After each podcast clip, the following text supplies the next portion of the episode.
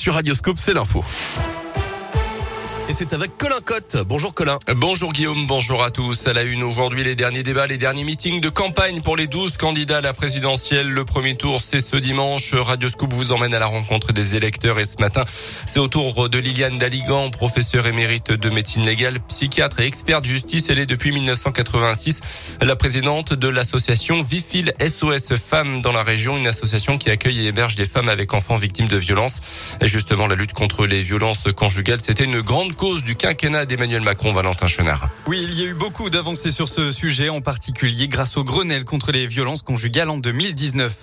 J'ai participé à, un certain nombre des commissions. J'étais pleine d'enthousiasme, très très satisfaite de voir les avancées. Il y avait vraiment un vrai mouvement, aussi bien du côté des magistrats que des politiques, que des associations. Des paroles et surtout des actes, c'est ce que Liliane Daligan souhaitait pour ce sujet et c'est donc une réussite.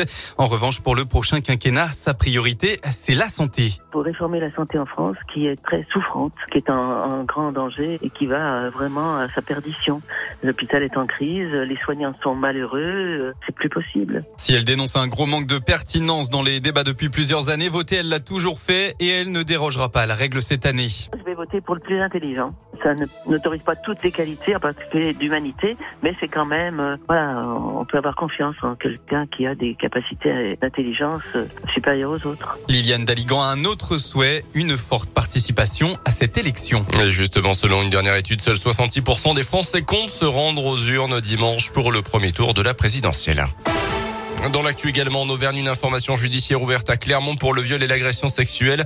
Un encontre d'un Clermontois de 32 ans des faits qui remonte à dimanche matin. Le suspect aurait abusé sexuellement une jeune femme qui se trouvait en état d'ivresse et qu'il ne connaissait pas. Selon la montagne, il l'aurait rencontré quelques instants auparavant dans la rue avec un ami qui lui la connaissait. Il lui aurait proposé de la ramener chez elle. Au lieu de prendre la direction de son domicile, c'est chez lui qu'il l'aurait entraîné. Le trentenaire qui s'est présenté lui-même au commissariat de Clermont dimanche en fin de journée aurait reconnu les faits. Il a été déféré hier devant le parquet.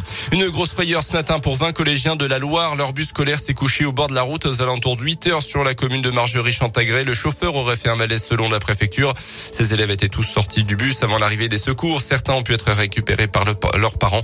Les 11 autres vont être conduits jusqu'à leur établissement. Le conducteur, quant à lui, a été transporté en urgence relative à l'hôpital. Après les pizzas Bitoni, les chocolats Kinder, nous vous rappelle de produits contaminés, débris des coulommiers de la marque Grindorge commercialisés dans plusieurs grandes surfaces avec un risque de listériose selon les On termine avec le cyclisme. Première victoire de la saison hier après-midi pour Julien Alaphilippe, le, le cycliste auvergnat, double champion du monde, a remporté au sprint la deuxième étape du Tour du Pays Basque.